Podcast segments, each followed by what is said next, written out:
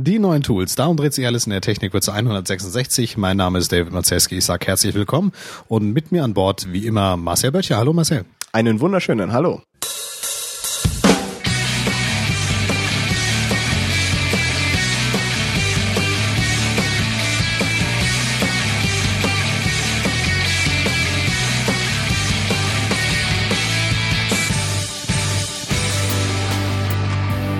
Herzlich willkommen zu Technikwürze, eurem Design- und Webstandards-Podcast. Ja, als erstes schauen wir mal auf die neue Browser-Font. Da gibt es nämlich was Neues und zwar WebKit 2. Genau, angekündigt von Apple, die ja maßgeblich an der Entwicklung da beteiligt sind. Ähm, wurde WebKit 2 angekündigt, der erste wirklich große Sprung und eigentlich gibt es ja eine große Neuerung, die angekündigt wurde, weil ansonsten ist ja WebKit schon relativ weit, was ähm, CSS3 und Co. halt angeht. Definitiv, ja. Und zwar gibt es jetzt das, was Google Chrome-Nutzer schon länger kennen, nämlich eine ähm, ja eine neue Prozesssteuerung, die dafür sorgt, dass ähm, ja einzelne Tabs auch als einzelner Prozess gehandhabt werden. Das heißt, euch wird in Zukunft, wann auch immer diese sein wird, nicht mehr der komplette Safari abschmieren. Genau, im Grunde genommen bietet das genau, wie du schon sagtest, Google, nur mit dem Unterschied, dass Google das selbst implementiert hat und ähm, WebKit 2 hat es direkt im Framework mit eingebaut.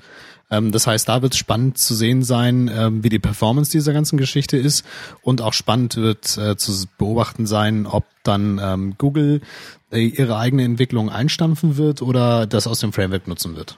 Davon gehe ich mal aus. Also ich denke, dass, dass ähm, alle, die jetzt mit der WebKit 2 dann laufen werden, schon das Original nutzen, weil es ja einfach auch so von einer, von einer Plattform-Hierarchie ähm, weiter unten angesiedelt ist und das ist immer besser, weil deutlich nativer. Aber ich meine, Zeit wird's. Ich meine, äh, wenn wir uns mal einzelne Tabs betrachten und da läuft irgendwie ein Safari, der äh, ein Safari Blödsinn, ein Flash, was da gerade abgeschmiert ist, oder das äh, bleibt halt ziemlich lahm, dann ist halt der ganze Browser weg, ja. Und vor allen Dingen ganz interessant ist, ähm, was mir öfters passiert ist, ich habe mal einen Browser aufgemacht, irgendein Tab ist abgeschmiert. Und ich habe Tools installiert, die mir die ganze Session wieder herstellen. Ja? Äh, wenn ich den Browser zumache und das ganze Ding wieder aufmache, ähm, und die Tabs wiederhergestellt werden mit diesem Fehler, dann habe ich so eine endlos never neving Story und äh, ich meine, also für mich wird es ein großer Sprung sein und ähm, ja, aber ein Datum gibt es noch nicht diesbezüglich, ne? Ähm, WebKit 2 ist schon, schon verfügbar für Mac und Windows, allerdings ähm, noch nicht in den ganz normalen Nightly-Builds mit eingeflossen. Ähm, ich weiß auch gar nicht, ob die dann schon wirklich fertig kompil äh, kompiliert sind. Ich äh, denke, das ist eher für die interessant, die, äh, weiß ich nicht, selbst einen Browser rausbringen wollen oder ähm, mal ganz tief mit äh, ziemlich rudimentären Werkzeugen rumspielen wollen, aber noch nichts, was man produktiv irgendwie einsetzen sollte. Okay, bleibt auf jeden Fall abzuwarten. Neues aus dem Hause Google, ähm, eine Sache, die schon länger unter der Hand als Gesetz galt und jetzt auch offiziell bestätigt wurde. Google bezieht die Ladezeiten mit ein ins Ranking und ähm, da gab es nicht nur positive Rückmeldungen, da gab es dann doch auch schon den ein oder anderen Blogger, der sich so ein bisschen beschwert hat und ähm, meinte, es wäre doch viel schöner, wenn seine Arbeit und ähm, sein, sein händisch geschriebener Content doch mal ein bisschen mehr gewertet wird. Und äh, nicht nur die Ladezeiten, aber ich bin der Meinung, Ladezeiten ins, ins Ranking mit aufzunehmen als kleinen äh, Prozentsatz ist super. Was meinst du? Definitiv, definitiv. Es sollte auf jeden Fall so sein, weil wenn ich mir Webseiten anschaue, die mehrere Sekunden laden, ähm, dann kann ich nicht schnell auf die Information darauf zugreifen. Und ähm, ich meine, in erster Linie gilt ja immer noch der Content, obwohl Google noch keine Zahlen oder keine Prozente rausgibt und nie rausgeben wird. Ähm, aber ich meine, die Ladezeiten sind ein Bestandteil und ähm, das ist ein, ein Schritt in die richtige Richtung. Also von mir aus ähm, gilt das absolut. Und es ist nochmal eine weitere Möglichkeit, äh, eine saubere Umsetzung beim Kunden ähm, durchzubekommen. Beziehungsweise, Richtig, genau. Ähm, mhm. Naja, nicht durchzubekommen, aber halt einfach man kann das ganz gut verkaufen. Man kann den Kunden dafür sensibilisieren, dass im Hintergrund äh, sauberer Quelltext und Optimierung schon noch eine wichtige Rolle spielen, genau. Genau, also erstmal ein, ein Schritt in die richtige Richtung. Ein Schritt, ähm, ja, teilweise zurück macht Mozilla und gibt bekannt, ähm, dass ähm, der Visited-Status in Zukunft etwas eingeschränkt ähm, zu benutzen ist. Und das hat ähm, ja sicherheitsrelevante Gründe. Denn im Moment ist es möglich, dass, und da gibt es inzwischen Skripts, die das mit ziemlich vielen Seiten machen, ähm, ich als Webseitenbetreiber äh, ja ein Stück weit auslesen kann, auf welchen Seiten meine ähm, Benutzer, meine Besucher noch so unterwegs sind, indem ich einfach im Hintergrund eine, eine lange, lange Liste mit ähm, lustigen URLs erstelle. Da kann dann, je nachdem, was ich so brauche, ähm, kann ich damit dann zum Beispiel überprüfen, auf welchen ähm, sozialen Netzen mein Besucher unterwegs ist oder wenn ich dem jetzt äh, Werbung für ähm, ein Pokerspiel anbieten will, dann macht das natürlich besonders viel Sinn, wenn ich sowieso weiß, dass der schon auf zwei, drei anderen Pokerseiten war und so weiter. Aber das ist natürlich ähm, ja eine ne Geschichte, die schon ein kleines Sicherheitsrisiko ähm, beinhaltet. Definitiv. Denn wenn ich mich irgendwo nur einmal einlogge, dann kann der Betreiber der Seite herausfinden, wo ich noch so unterwegs bin. Ähm, das passiert rein technisch halt, wie gesagt, es wird eine, eine Liste erstellt und dann einfach über JavaScript abgefragt, wie denn diese Links, die da zusammengestellt sind, aussehen. Weil ein besuchter Link wird ja ähm, anders dargestellt als ein unbesuchter, halt über den ähm, CSS-Status Visited. Und ähm, dem möchte Mozilla jetzt so ein bisschen ähm, Einhalt gebieten, um halt die Sicherheit der Nutzer zu stärken. Das wird allerdings für uns Webseitenbetreiber ähm, die ein oder andere Möglichkeit ja, in, in Zukunft ähm, nehmen, wie wir besuchte Links stylen können. Äh, das betrifft vor allem dann die Hintergrundbilder und ähm, jetzt dann kommen CSS Transitions. Die werden nicht ohne weiteres dann vom Mozilla mit, allerdings nur mit Visited, ja, geschluckt. Ja, großer Brocken. Ich meine, ich bin überhaupt nicht auf die Idee gekommen, ähm, die Dinger mal auszuwerten. Oder ich bin überhaupt nicht auf die Idee gekommen, dass jemand das auswerten wollen würde. Ja, ganz offensichtlich ähm, bin ich jetzt eines Besseren belehrt worden. Ähm, Ganz interessant finde ich die Diskussion oder überhaupt das Angehen, äh, das Rangehen von Mozilla in dieser Hinsicht, dass sie halt sagen, okay, in, in Sachen Security wollen wir das ein bisschen runterschrauben, ist ein lobender Aspekt. Andererseits beeinträchtigt uns äh, als Webentwickler und auch, auch für die Benutzer natürlich, ja. Ich meine, ich selbst habe den Visited noch nicht exzessiv benutzt. Eigentlich benutze ich ihn relativ selten, um Links so ke zu kennzeichnen. Ähm, wie sieht das bei dir aus? Hast du ihn bisher oft benutzt? Mm, auch eher selten und wenn, dann auch weniger mit irgendwelchen Hintergrundgrafiken oder CSS Transitions halt. Ähm, insofern sind die, sind die Einschneidungen in, in den Alltag da schon relativ gering. Ähm, Mozilla hat dazu auf ihrem Hex-Blog einen längeren Artikel veröffentlicht, äh, in dem man sich dann auch nochmal äh, dann tiefer einlesen kann, ähm, wie das Ganze mit auf, auf der JavaScript-Seite halt aussieht, was ich da dann demnächst nicht mehr auslesen und zurückbekommen werde. Und ähm, ja, sollte man auf jeden Fall im Hinterkopf gehalten. Hm, definitiv, ja. Und schauen wir mal, wie die anderen Browserhersteller darauf reagieren. Also, dass man da was tut ähm, und ein bisschen auf Sicherheit geht, ähm, ist lobend, ja. Und ähm, was für Konsequenzen das hat, da, das sind halt äh, Sachen, damit äh, müssen wir uns halt auseinandersetzen. Kommen wir zu Apple, würde ich sagen. Die haben äh, ja vor kurzem ähm, wie sicherlich bekannt ist, das iPhone OS 4.0 angekündigt. Mhm. Ähm, darauf wollen wir eigentlich gar nicht mehr so großartig weiter eingehen. Ist sicherlich spannend, aber dafür ist das hier der falsche Podcast.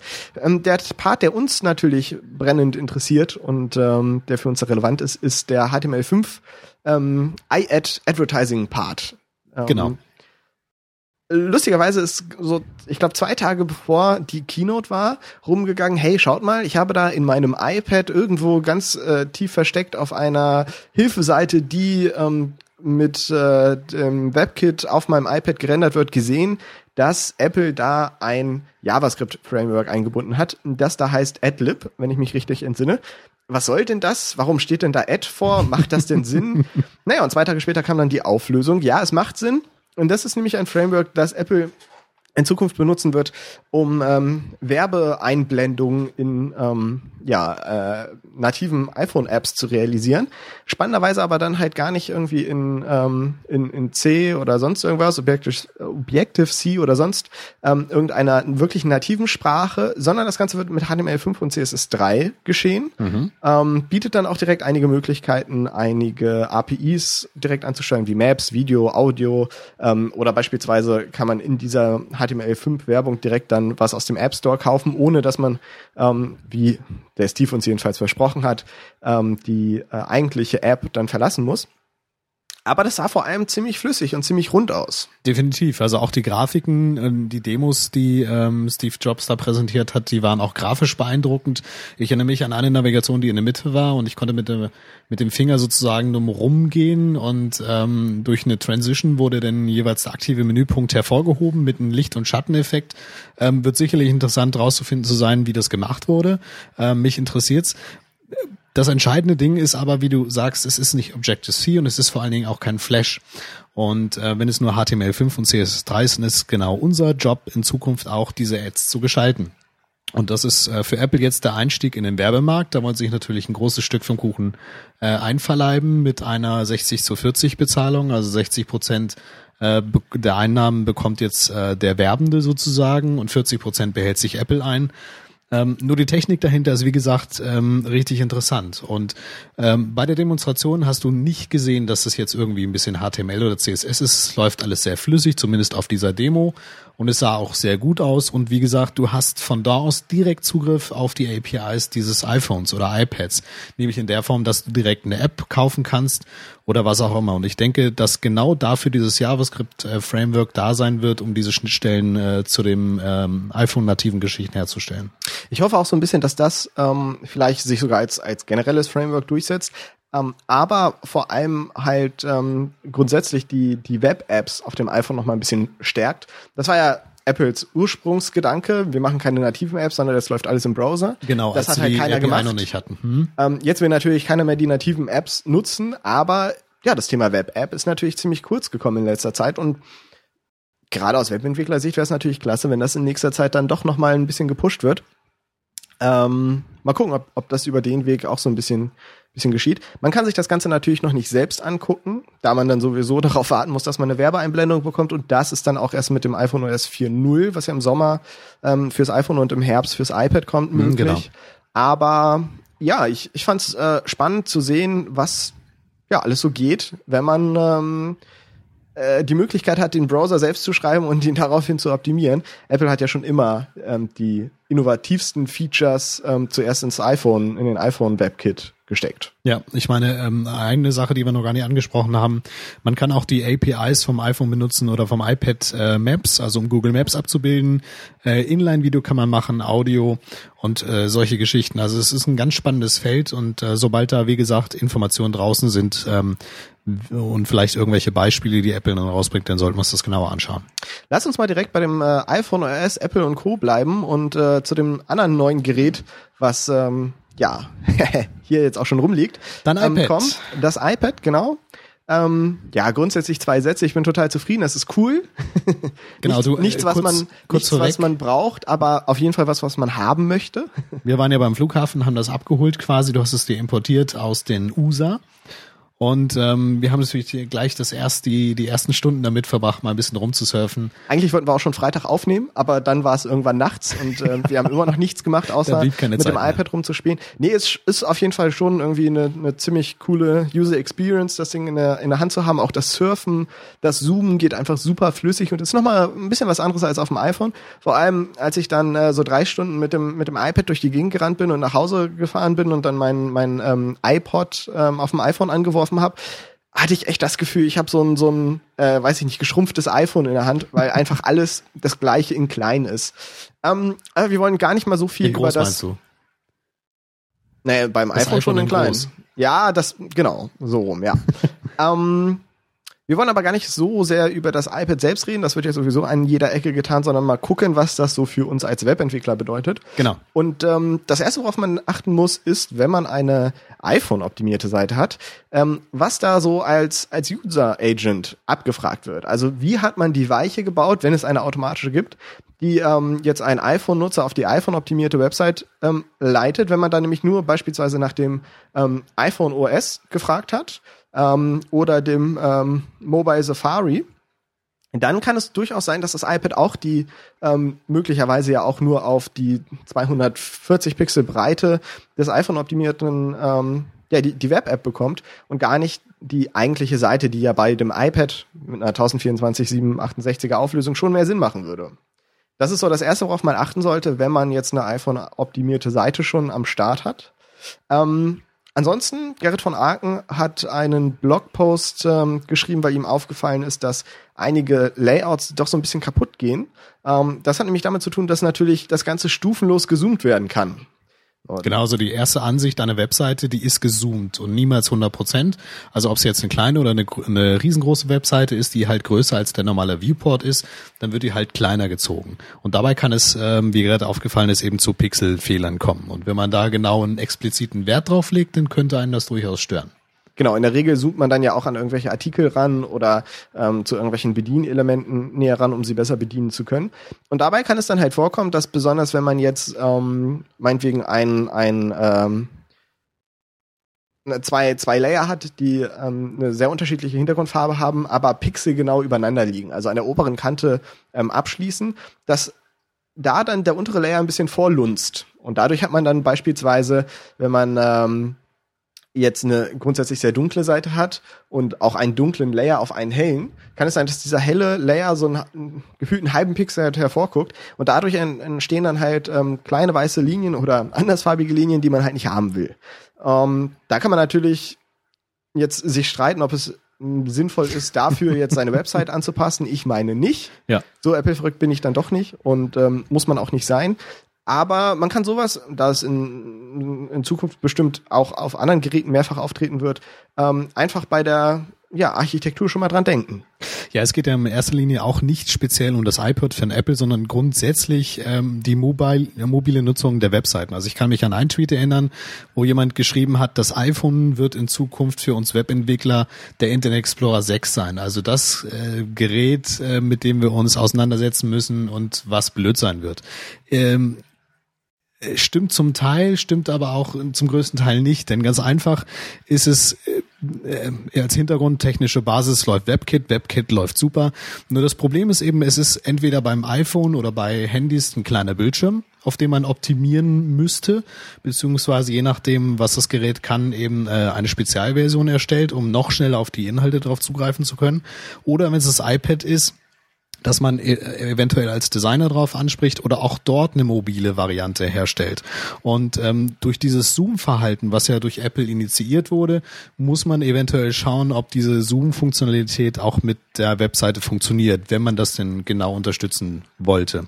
Und da sind wir auch noch beim nächsten Thema, denn auch das iPad als auch das iPhone ähm, unterstützen jeweils das Quer- oder Hochformat, je nachdem, wie man ähm, das Gerät halt dreht, muss auch die Webseite dementsprechend halt funktionieren. Und unsere Aufgabe als Webentwickler ist es dann eben ganz genau auf solche Eigenschaften darauf einzugehen, dass das eben funktioniert. Genau, also zu den ähm, eigentlichen Anforderungen, dass wir verschiedene Browser in verschiedenen ähm, Auflösungen haben, kommt jetzt halt nochmal zum Beispiel das stufenlose Zoom hinzu, worauf man vielleicht dann doch in Zukunft achten sollte. Das mobile Surfen wird aller Voraussicht nach doch schon ziemlich zunehmen. Definitiv, ja. Bleiben wir bei der Zukunft und ähm, kommen wir auch wieder ja indirekt auf Google zurück. Da haben nämlich ein paar ähm, Mitarbeiter an ihrem äh, Hack Friday, an dem sie machen können, was sie wollen, ähm, eine, eine, ein sehr lustiges Projekt umgesetzt, was ich auch schon mal ausprobiert habe. Ähm, und zwar haben sie Quake im Browser laufen lassen, also Quake 2. ähm, das ja jetzt doch schon etwas äh, in die Jahre gekommen ist, aber natürlich eine ganz schöne Herausforderung ähm, darstellt, das Ganze mit, mit äh, Canvas und, und Co. darzustellen. Ja, das haben sie so ein bisschen portiert. Das Ganze ist nicht ganz so einfach zum Laufen zu bekommen. Du hast es mal getestet, ne? Genau, ich habe es mal getestet. Ähm, zum einen, also es fängt damit an, dass, dass dafür der aktuelle Chrome nicht reicht, sondern man äh, Chromium, so ähm, die, die, äh, da, da die letzte Beta von benötigt, ähm, was man sich erstmal aus irgendeinem Verzeichnis halt ziehen muss. Damit fängt es an. Dann braucht man ähm, das eine oder andere Tool ähm, und muss viel auf der Konsole machen, ist aber doch gar nicht so schwer, wie es sich anhört. Es gibt da eine, eine ähm, ganz nette Anleitung zu. Wenn man so mal eine Stunde Zeit hat, dann kann man das durchspielen lassen.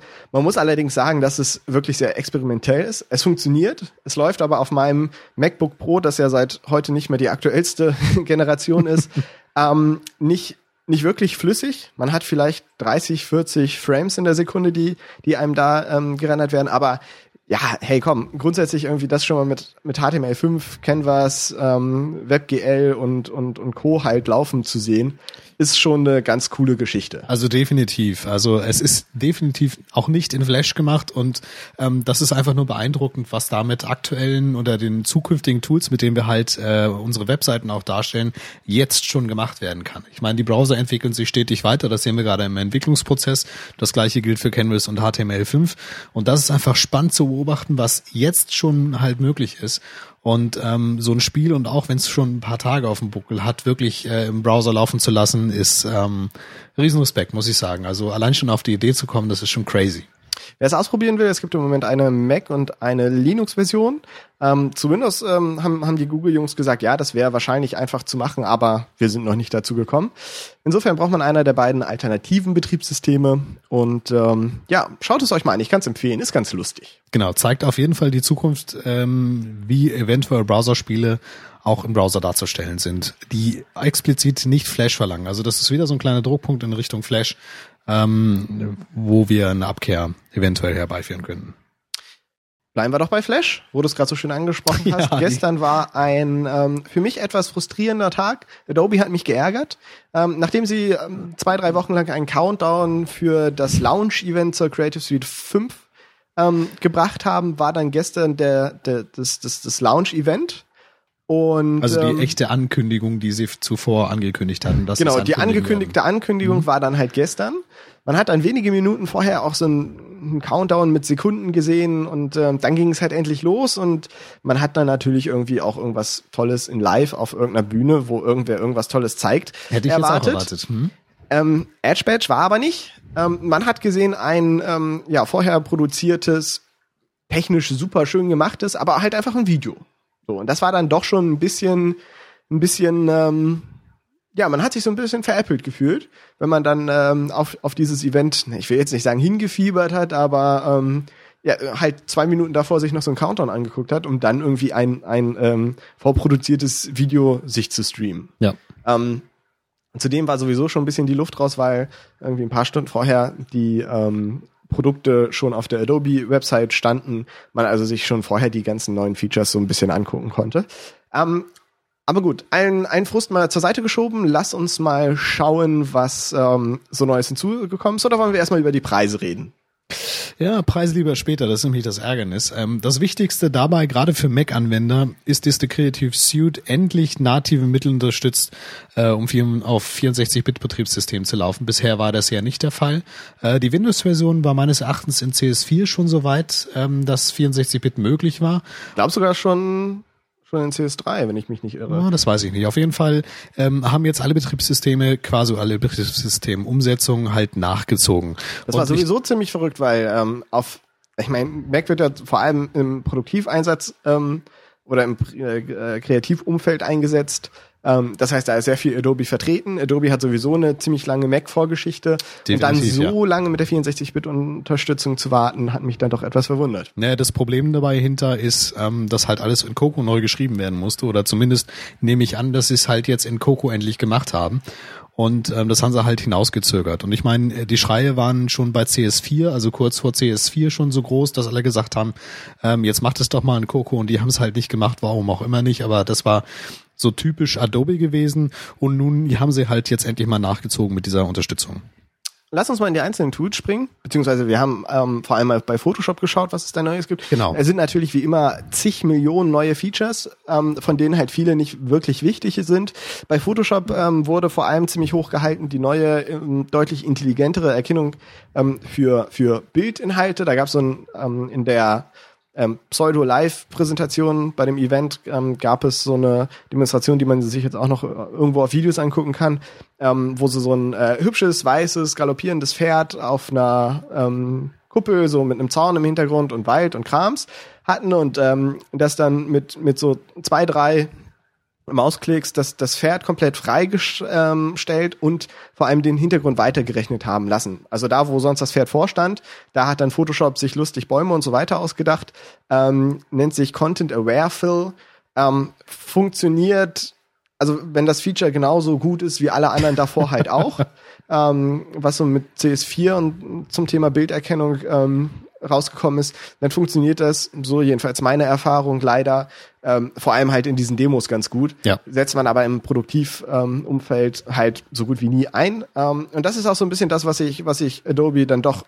deutlich ankreiden muss, dass ziemlich selten ziemlich gute, einfach irgendwelche neuen ähm, ja, Standardwerkzeuge halt kommen, mit denen Definitiv, man täglich wirklich was machen kann, wenn man jetzt nicht wirklich ausgefallenen exotischen Mist macht. Ich meine, das Content aber Phil wird jetzt, also ich habe es auch nie exzessiv eingesetzt. Ich meine, ich mache sehr viel in Photoshop. Ich habe das Ding jeden Tag auf und ich benutze Photoshop seit der Version 3 und ich kann mich damals noch an die Anfangszeit erinnern, wo es darum ging, dass wir ähm, für Zeitschriften Dias eingescannt haben auf so einen riesen Trommelscanner und haben dann die einzelnen Fusseln, einzelnen Staubkörner halt jeweils einzeln in Kopierstempel weggemacht. Das war irre Arbeit. Irgendwann kam dann halt äh, so eine Mini-Erweiterung raus von Adobe durch eine neue Version, dass du halt so ein, so ein Pflaster draufstecken konntest und er hat die umgebenden Farben genommen und hat das Ding halt da drauf gesetzt. Ähm, die nächste Weiterentwicklung war dann so, dass du eine ganze Laterne wegmachen konntest und desto größer das Problem, desto größer halt das Objekt bei dieser ganzen Geschichte ist, desto mehr hast du gesehen, dass da jemand drum rumgefuscht hat. Und das Content Aware Fill scheint, wie gesagt, etwas besser zu funktionieren. Da müssen wir, wie gesagt, mal schauen, wie oft nutzen wir das im Alltag und vor allen Dingen, ähm, wie genau funktioniert das. Es ist eine stetige Weiterentwicklung, aber jetzt nicht das Riesenfeature, wo ich gesagt hätte, jo, genau das brauche ich für meine tägliche Arbeit. Das ist jetzt ähm, das Ding, warum ich jetzt unbedingt upgraden sollte. Ansonsten hat Photoshop halt noch zigtausend kleine Neuigkeiten bekommen, unter anderem neue 3D-Werkzeuge. Ähm, Illustrator hat, hat ähm, auch spannende Tools bekommen. Ich bin allerdings da leider, muss ich sagen, nicht ganz so ähm, firm, wie ich gern wäre. Und ähm, so wie meine aktuelle Auftragslage aussieht, ähm, werde ich da auch leider in Zukunft nicht wirklich zu kommen. Ähm, aus Webentwicklersicht ist ähm, Flash noch zu benennen. Viele haben ja schon gesagt, dass sobald sich jemand eine Mühe, äh, mal die Mühe macht, so etwas wie Flash zu schreiben, was dann aber Canvas ausspuckt, ähm, und somit dass das proprietäre Flash-Format nicht mehr benötigt wird, dass der Tod von Flash ist. Ähm, jetzt hat Adobe etwas gemacht, was ich ziemlich mutig oder naja, eigentlich ziemlich weise finde. Sie sind dem Ganzen nämlich äh, zuvorgekommen und Ja. haben ähm, jedenfalls zu einem Teil Flash beigebracht, Canvas zu produzieren. Genau. Und das äh, funktioniert auf äh, mehreren Ebenen. Ähm, die, die erste Geschichte ist, wenn ich mir jetzt einen Chart in Illustrator gebastelt habe zum Beispiel, könnte ich den in die Zwischenablage kopieren und sagt dann in Dreamweaver, ich glaube Smart ähm, Paste oder so heißt das Ganze. Äh, und der wandelt das dann direkt in äh, Canvas um. Klicke ich da drauf, ähm, erstellt JavaScript mir so, ein- so ein kleines Pop-up, wo ich nachschauen kann, wie das Ding in großer Ansicht aussieht. Das ist die eine Geschichte. Und was wir auch gesehen haben in Videos, kam gestern, vorgestern raus. Ähm, ist eben, dass eine kleine Flash-Animation, ohne dass da jetzt großartig was passierte, ebenfalls in Canvas und mit Animation dargestellt wurde. Dafür müsste man dann allerdings auch erstmal wieder Dreamweaver benutzen, was ich auch seit ähm, Jahren nicht mehr gestartet habe, Zu weil Recht, zu Recht. Ähm, auch, auch Dreamweaver leider nicht, nicht das macht, was ich mir gern wünschen würde, nämlich simple Dinge super gut. So. also in den, in den Basic-Geschichten, so bevorzuge ich da einfach irgendwie so ein, so ein 99 Dollar Coder ähm, oder einen äh, nochmal um die Hälfte günstigeres ähm, TextMate Ja. weil sie einfach die, die simplen Dinge wirklich gut können und ich nicht das Gefühl habe, ich würde, ähm, weiß ich nicht, äh, irgendwie die Voyager hochfahren. Ne? Äh, aber ähm, ja, auch Dreamweaver hat dann noch einige Features bekommen, die ich auch so in die in die Kategorie äh, ja funktioniert äh, genau in diesem Fall, aber sonst halt nicht so wirklich irgendwelche Live ähm, Previews. Vielleicht tue ich Adobe auch an dieser Stelle total unrecht, aber ähm, ich konnte es ja auch noch nicht ausprobieren und das, was man in den Videos so gesehen hat, ja, leider halt auch nicht wieder ähm, die, die Basic Features, die ich mir so, so äh, wünsche, da halt verbessert. Ich meine, diese Flash zu HTML5 Canvas ähm, Exportierfunktion ähm, kann in der Tat vielleicht ganz interessant sein aus Sicht von Adobe, nämlich wenn die es schaffen, mit dem Werkzeug Flash eine Umgebung bereitzustellen, womit diese, womit es einfach zu machen ist. Ja, also Catalyst zum Beispiel, Flash Catalyst geht ja in diese Richtung. Ja, Ich habe es mir nicht im Detail angeschaut, aber soll für diejenigen, die jetzt kein ActionScript können, die sollen doch in der Lage sein, relativ einfach Flash zu erstellen. Und wenn ich dann nur auf Export drücke, sozusagen und habt ihr mein Canvas-Element, dann ist es durchaus ein, ja, ein Entwicklertool, was man im Auge behalten sollte. Auch wenn man schlussendlich auf der finalen Webseite kein Flash einsetzt. Kommen wir zu den Preisen. Ich bin noch auf der Creative Suite äh, Nummer 3 unterwegs und ähm, da Adobe die Preispolitik komplett beibehält, werde ich wahrscheinlich auch noch bis ja mindestens zur nächsten Version nicht upgraden. Die Master Collection ähm, fällt bei Adobe selbst. Die äh, Straßenpreise sind dann ja immer noch ein bisschen niedriger, bei, bei Adobe selbst mit knapp 3700 Euro zu Buche.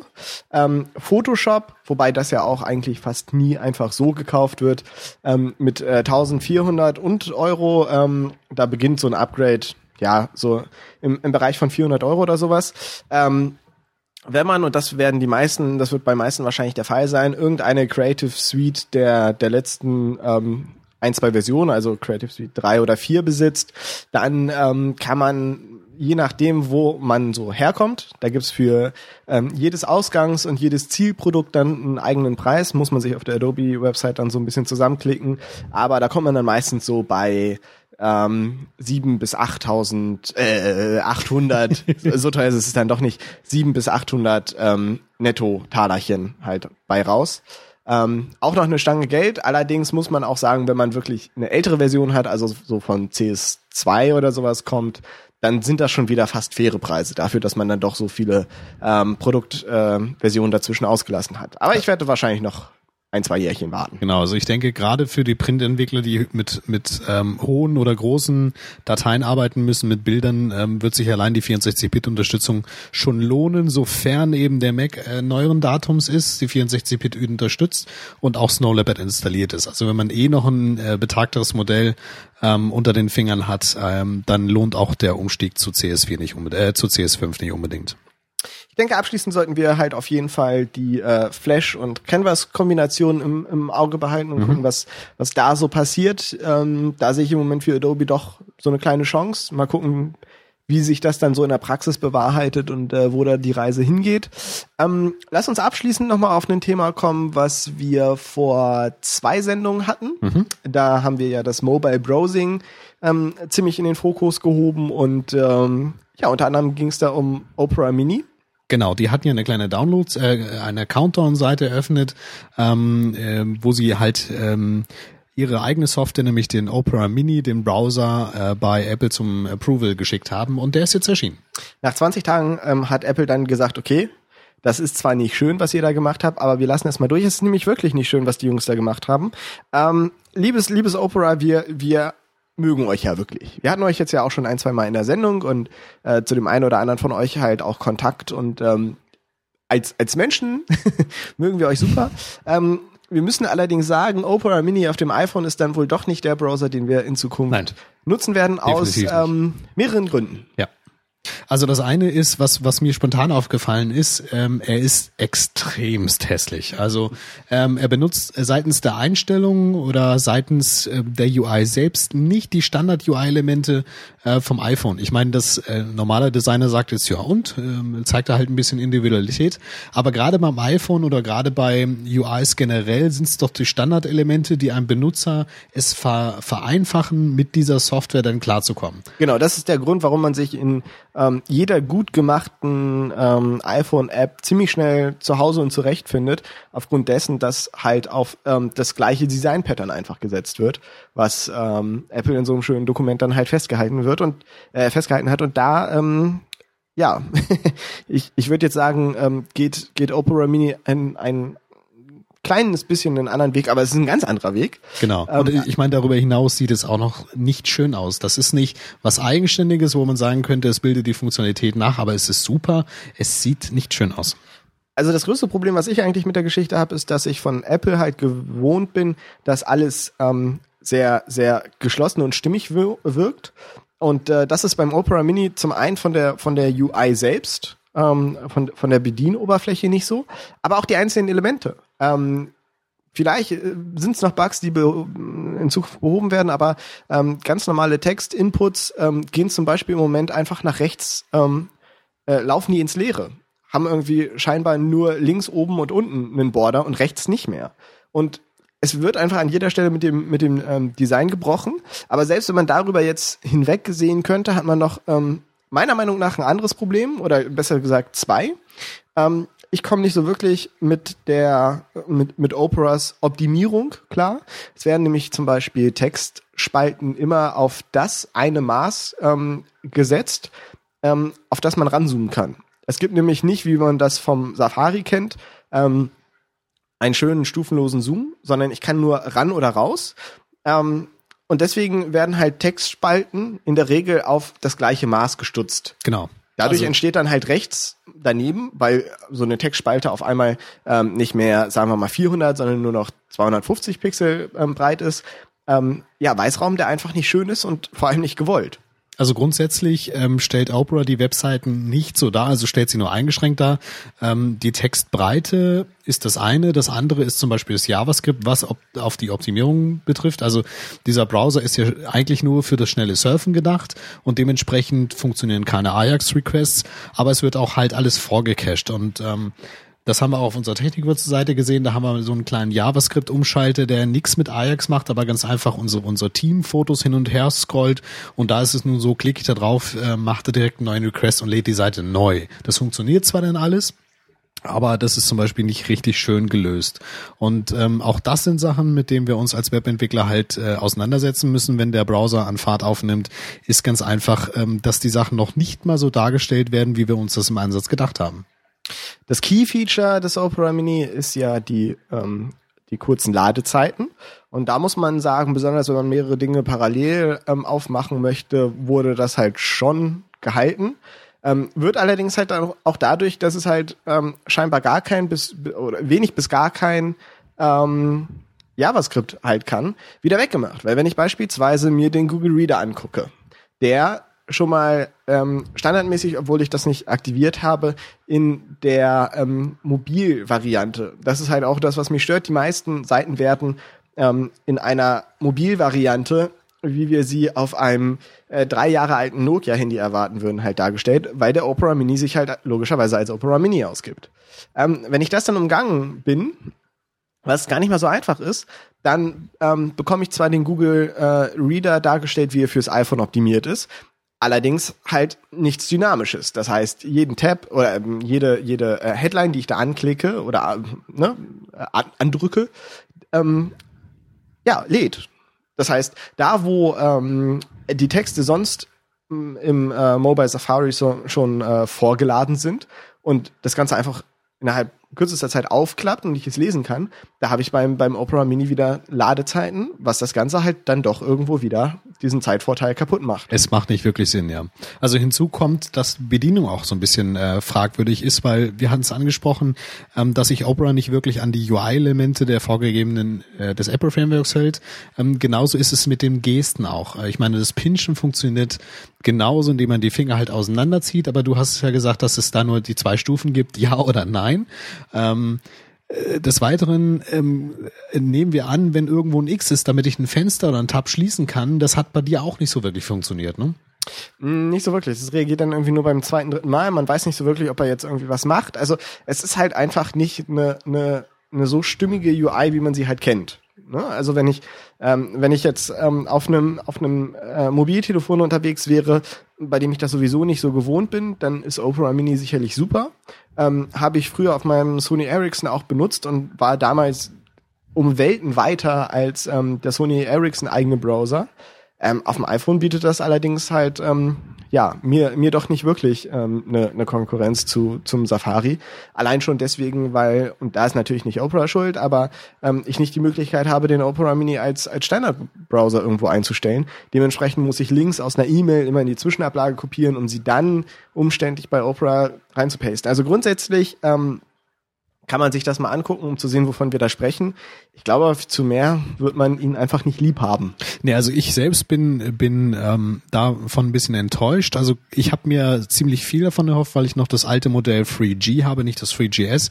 Und wir hatten es in der mobilen Variante, äh, mobilen Podcast mal angesprochen, ähm, dass die Ladezeiten und das Caching halt noch nicht so optimiert sind auf dem 3G. Und da wäre es durchaus interessant gewesen, ja, so eine schnelle Variante eines Browsers zu haben, ähm, das vorgecached wird. Aber wenn es da schon anfängt, dass ein neuer Request gemacht wird, weil ein ganz normales JavaScript ohne Action, äh, Ajax Action ähm, neu geladen wird, das ist denn Es ist nicht schön, ja. Und ähm, grundsätzlich sieht das Ding noch ziemlich buggy aus oder es soll so sein, auf jeden Fall. Schaut's euch an, aber erwartet nicht zu viel. Ja, dann würde ich sagen, lassen wir den Opera Mini äh, ruhen. Wer einen ähm, vernünftigen Browser entwickeln möchte, neben dem äh, Mobile Safari fürs iPhone, äh, der kann das noch immer noch, äh, noch immer machen. Der Markt ist noch nicht besetzt. ähm, kommen wir zu den Link-Tipps. Genau, also in dieser Ausgabe ging es ja hauptsächlich darum, um die Tools und Werkzeuge, mit denen wir uns in Zukunft halt beschäftigen müssen, weil alle werfen derzeit ihre Schatten voraus, ob es jetzt ähm, ähm, Spiele im Browser sind, ob es jetzt äh, eine neue Unterstützung eines Browsers ist oder neue Technologien wie WebKit 2. Da haben wir jetzt einiges gehört und müssen uns in Zukunft damit beschäftigen. Ähm, aber es geht ja auch darum, wenn wir mal ganz schnell jetzt eine Webseite entwickeln wollen oder ein Bekannter fragt uns jetzt über Twitter oder was auch immer, Mensch, du hast doch da letztens sowas gemacht, wie hast du das in JavaScript gemacht oder wie setze ich jetzt in jQuery das und das und das. Dann kann man seinen Editor anschmeißen und gerade wenn es in Sachen ähm, JavaScript ist und man will zum Beispiel was mit Ajax machen, müsste man jetzt nochmal einen lokalen Server eben da was reinschrauben oder auf die Live-Webseite gehen. Das ist alles ziemlich umständlich und genau dafür gibt es Tools. Und zwar gibt es Online-Editoren, also IDEs sozusagen, die man im Browser aufführen kann. Und drei möchten wir euch jetzt vorstellen. Und zwar ist das JSBin, JSFiddle und CSS-Deck.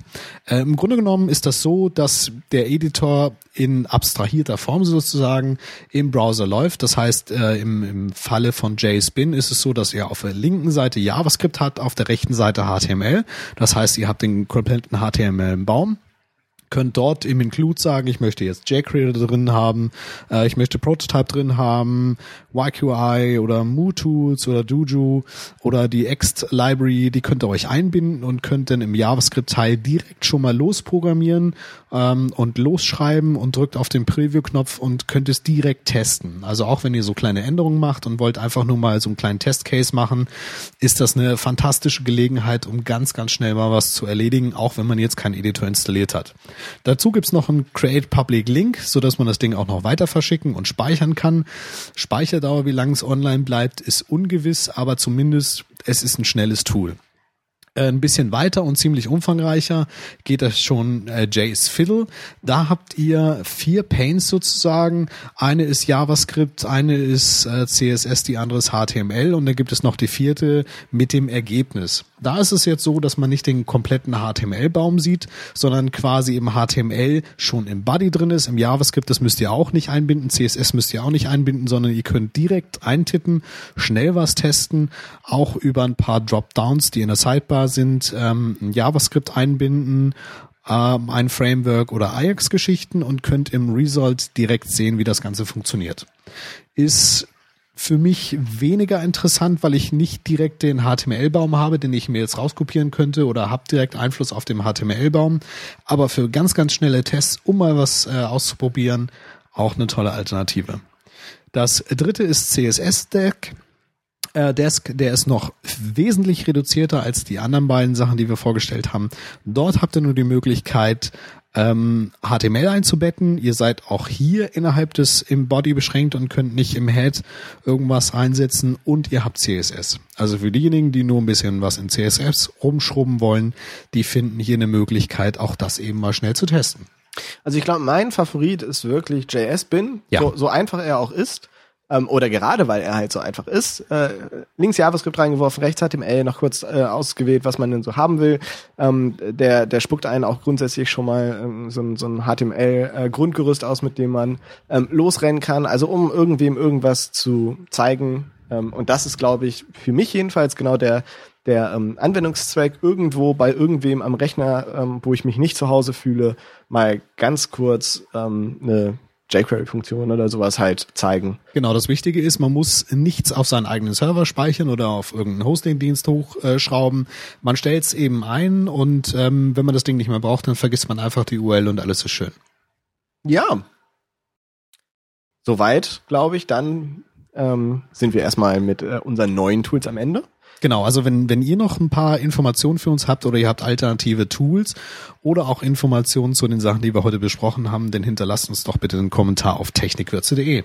Ich denke, wir werden in einer der nächsten Sendungen dann auch mal so einen Rundumschlag machen mit grundsätzlich den Tools, die wir so ähm, benutzen, ob jetzt webbasiert oder nicht. Ja, Und ähm, ja, auch dafür sind wir natürlich äh, jetzt schon bereit, eure Vorschläge entgegenzunehmen. Genau, insbesondere, so viel sei schon vorweg ähm, verraten, wollen wir uns genauer HTML5 und CSS3 anschauen. Das haben wir im Detail noch nicht gemacht und dazu wird es Sendungen geben.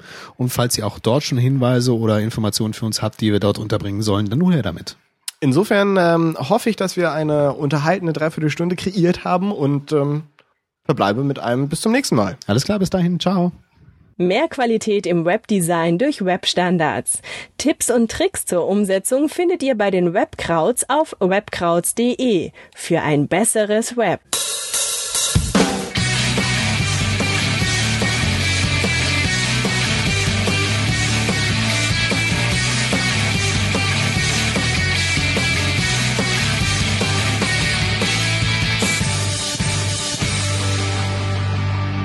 Weitere Informationen und die Links zur Sendung auf technikwürze.de.